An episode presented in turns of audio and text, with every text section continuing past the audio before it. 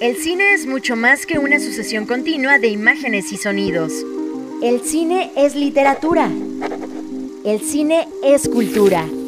El cine es un reflejo de nosotros mismos. Vívelo a través de la radio en Resonancia Fílmica.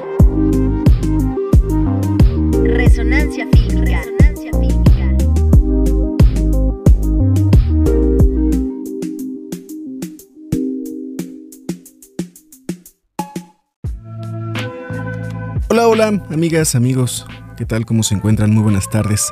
Ya están en Resonancia Fílmica, el espacio radiofónico dedicado a la cinematografía. ¿Cómo se encuentran? ¿Cómo están en esta tarde de viernes 27 de noviembre del 2020?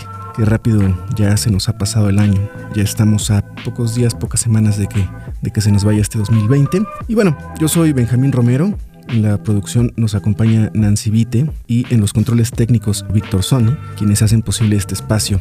Les recordamos seguirnos en nuestras, nuestras redes sociales, síganos en nuestro Facebook, nos encuentran como Radio UAEH Tulancingo 91.1 y si usted se encuentra fuera de nuestro bello Tulancingo, búsquenos a través de nuestra sintonía en línea en www.uaeh.edu.mx diagonal Tulancingo Radio, donde con solo hacer un clic podremos estar conectados este y todos los viernes en punto de las 6.30 de la tarde. Muchas gracias por permitirnos entrar hasta sus vehículos, a sus hogares o en cualquier lugar y condiciones que nos estén escuchando. El día de hoy les hemos preparado un, muy bonito programa. Hablaremos de, de, road trips o de road movies. También hablaremos un poco de música y de películas que están poniendo en alto el nombre de México. Así que quédense aquí con nosotros, saque usted las palomitas y pare oreja. Damos inicio a esta resonancia fílmica. Acción.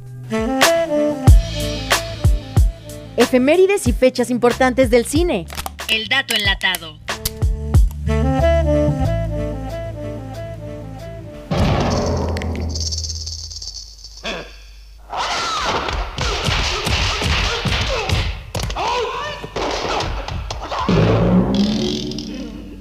Un día como hoy, pero de 1940, nace el actor estadounidense Bruce Lee. Y al escuchar el nombre de Bruce Lee, eh, me parece que es inevitable que uno imagine golpes y chacos moviéndose a una gran velocidad, patadas voladoras y películas de artes marciales. Y es que Bruce Lee fue quizás el mayor exponente en el mundo del cine de las artes marciales.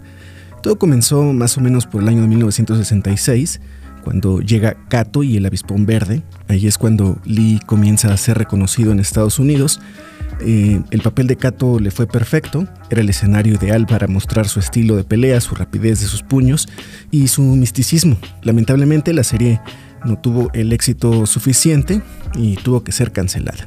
Sin embargo, Kato y el avispón verde llegaron a Asia y el boom de Bruce Lee comenzó. Lee no lo sabía, pero él y su personaje se convirtieron en un éxito en las televisiones asiáticas. Tanto que lo contratan para hacer dos películas. Estas dos películas filmadas en Hong Kong, El Gran Jefe de 1971 y Puños de Furia de 1972. Mismas que fueron todo un éxito en la taquilla de aquel país, por lo que firma un contrato para una tercera película, su última película. Operación Dragón de 1973, la cual se estrenaría después de su muerte, catapultando a Bruce Lee a ser la estrella máxima del cine de las artes marciales. Hoy cumpliría 80 años, sin embargo Bruce Lee falleció a los 33 en su punto máximo de fama. El actor alcanzó el estrellato mundial, todos querían ser como él, todos los niños lo veían como su máximo superhéroe, una figura de acción que nunca era derrotada. Incluso hoy día Bruce Lee sigue siendo la máxima figura del cine de acción. Sin duda alguna para muchos Bruce Lee es uno de los íconos cinematográficos de todos los tiempos y yo creo que muchos de los que nos están escuchando se acordarán de estas memorables películas de acción. Vistazo a la propuesta cinematográfica hecha en nuestro país. Secuencia mexicana.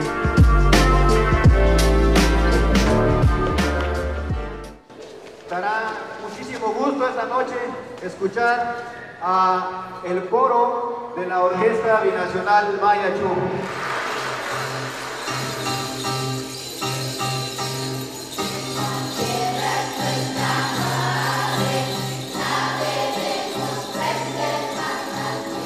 El día de hoy quiero recomendarles la película Jiv de Ozan Mehran. GIF es un documental dirigido, como les decía, por Osan Mechman, fotografiado por Daniel Zúñiga y coproducido por el Centro de Capacitación Cinematográfica y la Universidad de Televisión y Cine de Múnich en Alemania. Este documental se desarrolla en una zona autónoma entre México y Guatemala, en donde la frontera no existía hasta hace muy pocos años y que ahora resulta bastante difícil traspasar.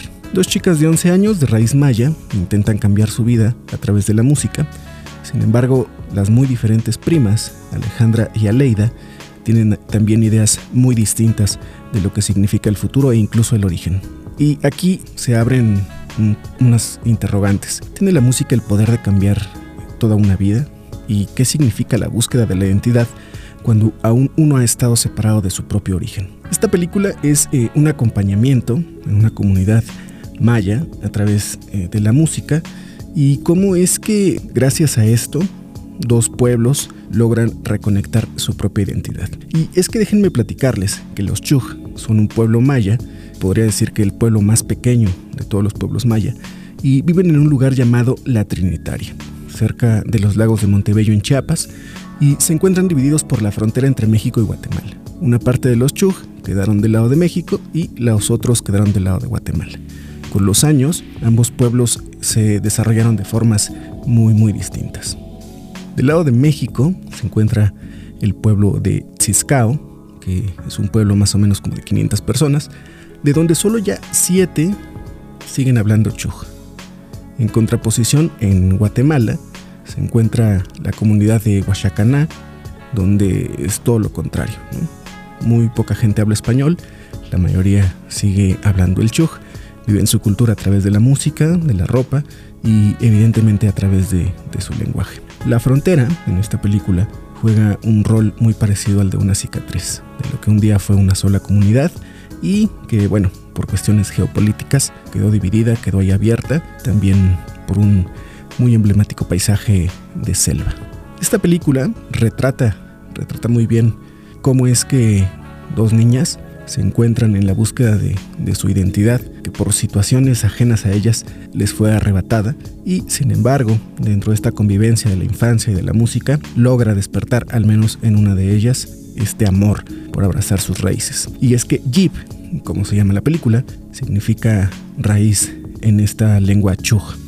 Estará disponible unos días en la plataforma de Filmin Latino, pero pueden entrar también a www.jeep-movie.com y seguir muy de cerca sus próximas funciones. De verdad, creo que esta es una de las películas imperdibles de este 2020. El cine y la radio en un mismo espacio. Resonancia fílmica. Y voy a dejarlos con la siguiente pieza musical que forma parte de la banda sonora de Wild at Heart, o como se tituló en Latinoamérica, Corazón Salvaje, un road trip dirigido por David Lynch y estelarizado por Nicolas Cage y Laura Dern. Esto es Wicked Game de Chris Isaac. Atmósfera.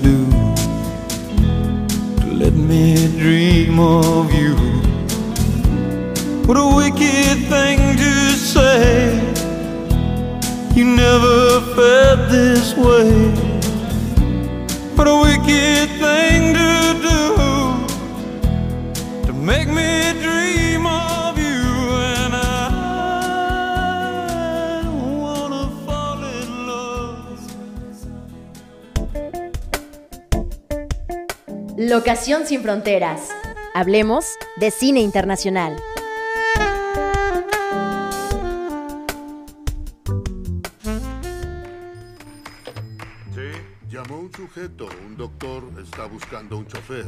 ¿Te interesa? No soy doctor en medicina, soy músico. Iniciaré una gira de conciertos en estados del sur. ¿En qué más tienes experiencia? Relaciones públicas. Si un negro te ofreciera trabajo, ¿tendrías problemas? ¿Usted en los estados del sur? Será un problema. Prométeme que me escribirás una carta. Quiero hablarles de Green Book, una road movie que podríamos decir que es una road movie canónica, ¿no? por la complejidad y las magistrales clases cinematográficas que trae consigo. Para entrar en contexto, un road trip o una road movie es una película que normalmente se desarrolla durante un viaje en carretera, pues en auto, pues en algún otro medio, pero que la trama suceda principalmente mi- mientras sucede un viaje, ¿no? Y bueno, hablando de Green Book, como probablemente le ocurra a buena parte del colectivo cinéfilo, pensar un nombre como el de Peter Farrelly conduce a asociarlo directamente con esa comedia delirante, carente de filtros y rebosante de excesos que marcó su inicio en su trayectoria en Hollywood junto a su hermano Bobby y que nos dejó perlas como Dos tontos muy tontos, Algo pasa con Mary o una Yo, Yo mismo e Irene. Esta última estelarizada por Jim Carrey, de la que personalmente guardo muy muy gratos recuerdos. Mis expectativas sobre el director, productor y guionista de Pensilvania estaban puestas muy en alto antes de ver esta película y he de decirles que las ha superado con creces, revelándose como una cálida, sensible y brillante maravilla que pasa directamente a formar parte de las películas más relevantes de esta década, me atrevo a decirlo. Green Book, basada con licencias en la historia real que forjó la amistad entre el brillante músico Don Shirley y el portero de Copacabana, Tony Lip, se presenta bajo la forma de una road movie canónica, un género que toma como excusa un desplazamiento físico para transformar a sus personajes durante un viaje interior que poco o nada entiende de gasolina, de neumáticos, de distancias y de esas cosas. Aferrándose a esta base y respetándola fielmente, Peter Farrelly da forma a una auténtica clase magistral que pasa por la dirección impecable, con un delicioso clasismo que transpira plano a plano, y por una exhibición de escritura cinematográfica que se traduce en un guion con una consistencia y un equilibrio entre fondo y narrativa envidiables. Aunque si por algo deslumbra el libreto tripartito entre Farrelly, Nick Valegona y Ryan Hayes, es por su tratamiento de personajes, alma indiscutible en, en Green Book especialmente el de una pareja protagonista bastante bastante redonda, trasladada a la pantalla por unos Vigo Mortensen y Mahershala Ali, descomunales, con unos arcos perfectamente construidos y una dinámica excepcional. Y me parece que este par de personajes logran robar el corazón desde la primera aparición en pantalla. Además de actuar como estandartes, el atípico dúo de compañeros de carretera se revelan como el principal catalizador, un, mensaje social sobre el racismo y la conciencia de clase de producción, en absoluto impostado o gratuitamente lacrimógeno, pero siempre acompañados por un tono cómico, amable y emotivo que culmina en un tercer acto ante el que es bastante complicado contener las lágrimas furtivas. En toda buena road movie que se aprecie, lo verdaderamente importante no son los kilómetros recorridos, sino las experiencias y las transformaciones vividas durante el trayecto. Del mismo modo que en Green Book, la clave no radica sobre las magníficas dos horas y diez minutos que pasamos pegados frente a la pantalla, sino en cómo éstas tocan el corazón y redescubren el concepto del milagro fílmico con un clásico instantáneo. Green Book se encuentra actualmente disponible a través de la plataforma de Amazon Prime y pues si ya la vieron o si no la han visto y la van a ver, escríbanos, escríbanos y platíquenos a través de nuestro Facebook qué, qué es lo que les pareció esta película. El cine en voz de sus creadores. Cine Ediciones. No sé si tengo fuerzas para manejar. Apenas si me puedo servir el sereno en la mañana. Platicamos con Silvana Lázaro, directora de Canción de Invierno, Road Movie, sobre desamor, amistad y música. Todo esto desde una visión femenina. Canción de Invierno forma parte de la competencia del Festival Internacional de Cine de Guadalajara. Bueno, pues el día de hoy estamos con Silvana Lázaro, directora de la película Canción de Invierno, un road trip musical que nos habla sobre el desamor y sobre la amistad, todo visto desde una mirada muy femenina, y la cual se estrenará en el Festival Internacional de Cine de Guadalajara. Querida Silvana, ¿cómo estás? Bien, un poquito emocionada, un poquito nerviosa. Para nosotros es como, por un lado, un gran logro ya poder estrenar esta película en un año tan complicado, después de tanto tiempo también y de, todas las cosas que han pasado, pero felices también de poder hacerlo y, y, agradeciendo el esfuerzo que ha hecho el festival y la audiencia de poder mantener al cine de alguna manera vivo. Así es, nos enfrentamos pues como esta nueva forma de vivir festivales y estrenos y, y demás, que de pronto está medio rara, pero bueno, estamos un poco ya enclavados en esta realidad. Y bueno, respecto a tu película, me parece que el punto de partida es esta ruptura amorosa y a partir de ahí, este, digamos, catalizador, ¿no? Logras desenmarañar esta otra relación, que es la de la amistad. Y bueno, yo creo que todos nos hemos enfrentado en algún momento a alguna ruptura amorosa y de pronto todos hemos querido mandar todo al carajo y subirnos a un auto y, e irnos hacia cualquier lado. Pero platícanos, ¿qué te inspira a ti para abordar esta historia y sobre todo para abordarla desde esta mirada muy femenina, muy particular? Pues honestamente, de alguna manera esta película surgió de una manera pues muy, muy autobiográfica y muy de que yo me encontraba tal cual recuperándome de un proceso similar y creo que tenía este momento en el que estaba escribiendo mi tesis para graduarme de la escuela. Justo pensé como, bueno, a lo mejor va a sonar muy cursi, pero los tres elementos que siento que me sacaron adelante fue pues la amistad, la música y el viaje y justo tomando esos tres elementos escribí esta película y creo que también al mismo tiempo la escribí a través de una necesidad de representar a las mujeres y a la masculinidad también del coprotagonista que es hombre de una manera diferente, ¿no? Y tratando de, de que siento que muchas veces las películas que hablan como sobre rompimientos amorosos suelen caer en lugares muy comunes y lo que queríamos un poco era de construir estas ideas y mostrar un proceso emocional como mucho más fuerte, pues mucho más inclinado hacia el conocimiento de, de nosotras mismas. Y me parece que lo logras muy bien. Y hablando justo de este aspecto de la música, ¿no? Digo, Sabemos que dentro del lenguaje cinematográfico la música representa como un importante recurso narrativo, pero en Canción de, Invierno, evidentemente la música juega un papel fundamental. Ya nos platicabas un poquito, pero platícanos más a fondo por qué la música y por qué estas canciones particulares que eliges. Claro, pues creo que de alguna manera todo tiene que ver un poco con tener cierta frustración de ser un músico frustrado, ¿no? Como con querer hacer música en la vida y tomar esa oportunidad. Tenemos muchas canciones, tenemos no sé, como 12, tal vez 14, de las cuales 10 es música original que hicimos entre puros amigos. En realidad trabajamos, pues sí, como justamente pensé como que conocía a, varios músicos que tenían la capacidad, ¿no? También de musicalizar una película, entonces los incluimos en el proyecto y empezamos a trabajarla. Y un poco la idea es que pues cada personaje tiene diferentes personalidades y así esas personalidades está inclinada al tipo de música que escuchan, ¿no? Un poco los personajes principales pues escuchan más como indie, alternativo, pero cuando llegan a esta zona de Baja California se dan cuenta que esa música a nadie le importa, que en realidad una rolita cumbianchera, ¿no? Pegaría más y entonces es que se animan a, retomar ese tipo de música. Y luego está este personaje que es Alex, que es una persona como mucho más misteriosa y como un poco más extraña, que es medio gringa. Y entonces también ella, por ejemplo, tiene esta música que es como más electrónica. Y un poco la intención con la música era que representara los estados de ánimos en los que están, que también fuera parte de las personalidades de cada personaje y que nos permitiera también generar atmósferas, ¿no? Como que muchas veces la música pasa de ser diegética y siento que eso es algo padre porque al mismo tiempo no está como impuesta. Es como la idea un poco es que la música se presente de una manera muy natural dentro de la película y que muchas veces está en atmósfera y pasa a primer plano. Siento que cuando uno está así en el dolor más profundo de, del breakup, escuchas música y constantemente estás pasando entre tus recuerdos, lo que está pasando en el presente, como esa sensación como extraña, también la queríamos dar con el diseño sonoro y con la música, y así fue como la estuvimos planteando por secuencia que de todas maneras, o sea, la música está planteada desde guion y pues obviamente se fue transformando mucho hasta que tuvimos el resultado final, pero la intención era que, que pues es un personaje también dentro de la película. Claro, claro, sí, me parece que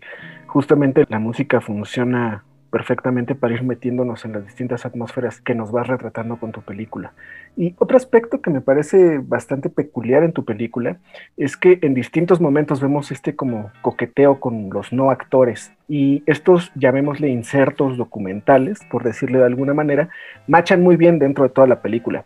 ¿Esto ya estaba dentro del guion original? Sí, un poco desde, ah, digo, al final de cuentas, pues esta es mi tesis de la escuela y yo lo que quería hacer, como creo que hice con casi todos los proyectos que tuve en el CUEC y en la ENAC, era experimentar un poco. Y justo yo tenía muchas ganas de intentar hacer una mezcla entre la ficción y el documental, que tuviera una textura diferente y que fuera accesible al público. Entonces, de alguna manera, a través de eso empezamos a plantear cómo generar este tipo de secuencias. Y pues sí teníamos un guion, que el guion era bastante serio de alguna manera, pero decidimos que al momento de filmar íbamos a tener la libertad de explorar y de conocer y creo que eso fue muy importante. Entonces, de alguna manera sí estaba bastante planeado, pero pues uno nunca puede planear demasiado haciendo cine y menos en esta película que al final hicimos, cuando estábamos filmando, yo creo que en Baja California éramos un crew como de cinco personas, era un crew súper mínimo. Y entonces creo que lo que fue muy importante para lograr tener esta clase de momentos fue que todos estábamos en la misma sintonía y al momento de filmar sabíamos lo que estábamos buscando y también dejamos momentos para en ese momento respirar y, y repensar qué estábamos haciendo y cómo lo queríamos filmar. Sin duda también para eso fue súper importante la participación de la gente en Baja California que nos apoyaron mucho y que de entrada les, les interesó a participar en un proyecto que retratara un lado diferente del contexto fronterizo que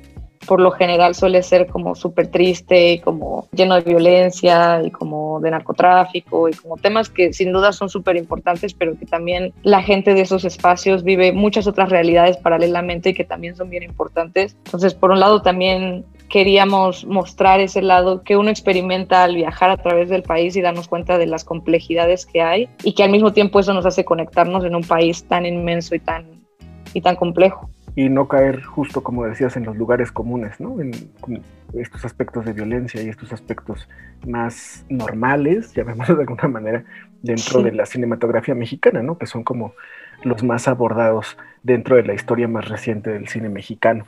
Y bueno, por otro lado, como mencionaba al principio, este es un road trip. Platícanos, ¿en qué películas te inspiraste o, qué road trips, digamos, son tus favoritos? No sé si tengo una referencia tan de road trip, pero teníamos referencias visuales un poco como las secuencias que tenemos en cámara lenta y en cámara rápida que están como unos barridos, pues ahí sí nos inspiramos mucho en las películas de Wong Kar Wai y de la fotografía de Christopher Doyle. Creo que esa es la referencia principal, pero fuera de eso tengo referencias más musicales o de otros libros, por ejemplo, o sea, On the Road, En el Camino de Jack Kerouac, que es un libro que fue fundamental para mí crecer con él y que aunque la película no tenga nada que ver en términos como de, la historia, como de la narrativa, sí es un libro que sin duda me marcó en la vida y que me marcó con esas ganas de querer viajar y experimentar diferentes tipos de cosas. Y esa es un poco la energía que también queríamos dejar eh, en la película, las ganas de salir y ver el mundo y salir de nuestra zona de confort. Pues muchas gracias por compartir esta parte. Me parece que es súper interesante de pronto para que la gente que pueda ver tu película pueda verla con otra mirada justo a partir de tus referentes. Y ya para cerrar, la película estará en el Festival de Cine de Guadalajara 24 y 26 de noviembre. Pero después de esto, ¿qué sigue para Canción de Invierno? Y además, ¿qué sigue para Silvana Lázaro? Pues para Canción de Invierno, ahorita justamente todavía estamos viendo cómo nos va con los festivales, eh, que eso será por un ratillo más, pero al mismo tiempo nos preocupa lograr que esta película no solamente llegue al público de los festivales, no solamente llegue dentro del mismo medio en el que estamos, sino que también logre llegar a, un público diferente y que es su público un poco, yo pienso que es una película para jóvenes y que nos interesaría encontrar eh, una estrategia de distribuirla de esa manera Al final de cuentas tenemos la ventaja de que esta es una película de la UNAM, no es una película que tuvo ningún financiamiento público y que al mismo tiempo eso creo que nos da la libertad de poder buscar alternativas para exhibirla. Entonces, en este momento es lo que estamos pensando, como cuál es la mejor estrategia para poder llegar al público que queremos. Y para mí, pues ahorita justo estoy trabajando en otro proyecto documental que estoy dirigiendo, pues también otras guiones que por ahí estoy escribiendo, entonces justo viene más cine, espero. Por el momento vienen dos proyectos documentales y, un par de guiones de ficción, entonces vamos a ver cómo nos va, pero, pero esperemos siga siendo por el camino del cine. Seguro que te irá muy bien. En lo personal me gustan mucho tus trabajos previos, me gusta muchísimo Canción de Invierno. Pues nada, estaremos muy al pendiente de qué pasa con esta película y además qué pasa con tus siguientes proyectos. Muchísimas gracias Silvana por brindarnos este espacio y esta entrevista. No, pues muchas gracias a ti y pues aprovecho para quien pueda tener acceso a la entrevista, que a quien le interese, eh, estamos muy activos en nuestras redes sociales en Facebook e Instagram, sobre todo en Instagram, que es canción de invierno-film y en Facebook Canción de Invierno. Ahí estamos un poco también contando pequeños fragmentos de cómo hicimos la película, compartiendo partes del soundtrack y también ahí pueden darle seguimiento a donde, a después de Guadalajara, donde podrán tener acceso a la película. Pues ya lo saben, todos nuestros escuchas, a seguir estas redes sociales de la película y seguir muy de cerca a Silvana Lázaro, que estoy seguro que es una de las promesas, llamémosle, de nuestro nuevo cine mexicano. Muchísimas gracias, Silvana. No, muchísimas gracias a ti, Benja. En Resonancia Fílmica siempre hay algo que escuchar para ver. Zoom In. Y para todos aquellos que buscan alguna propuesta alternativa cinematográfica, déjenme comentarles que desde el 19 de noviembre y hasta el 17 de diciembre podremos disfrutar de manera gratuita del Russian Film Festival 2020, el festival de cine ruso en México. Y es que el cine ruso se ha caracterizado por ser uno de los más importantes de todos los tiempos. Sus narrativas, sus teorías en torno al lenguaje cinematográfico han servido de preparación para muchos quienes se dedican a este quehacer. Y hoy tenemos la oportunidad de tener un acercamiento a su producción fílmica más contemporánea gracias a Filmin Latino, donde podremos disfrutar de ficción, de animación, de documental y sin duda alguna Russian Film Festival 2020 es uno de los imperdibles en nuestras agendas. Y también eh, si ya están cansados y ya agotaron toda su propuesta de películas en las plataformas que cotidianamente consumen, déjenme decirles que también a través de Filmin Latino pueden disfrutar de varios festivales que están sucediendo en este momento, como el Festival Internacional de Cine de Guadalajara, del que ya hemos hablado, Feratum, que es un festival de cine de horror, Bollywood y la muestra de mujeres en el cine y la televisión, también otros como La Matatena, que es un festival dirigido con contenidos para niños, Mix, que se enfoca en contenidos para la comunidad LGBT y etcétera, etcétera.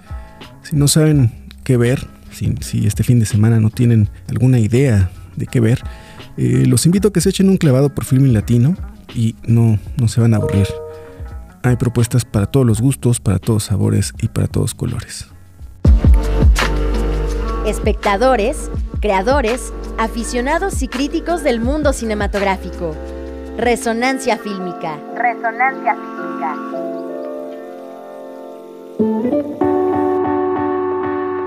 Y quiero agradecer a todos y a todas quienes han participado de nuestra dinámica auditiva. La semana pasada les compartimos un fragmento de The Joker, interpretada por Joaquín Phoenix.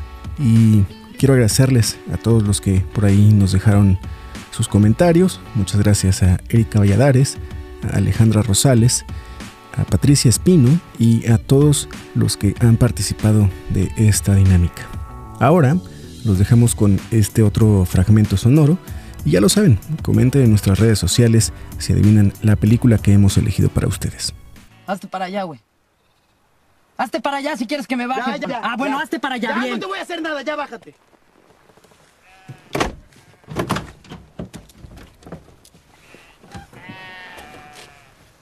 Ya, perdón, cabrón. Con las dos rodillas, güey. Ahí está, güey, perdón. ¿Perdón qué? El cine y la radio en un mismo espacio. Resonancia fílmica.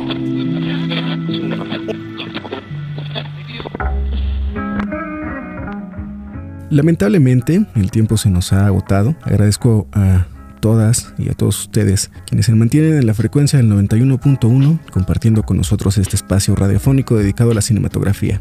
Nancy Vite en la producción, Víctor Sony en los controles de grabación, al micrófono les habla Benjamín Romero y recuerden que la próxima semana usted y yo tenemos una cita en una emisión más de Resonancia Fílmica. Mientras esto sucede, ustedes ya lo saben, vean mucho cine.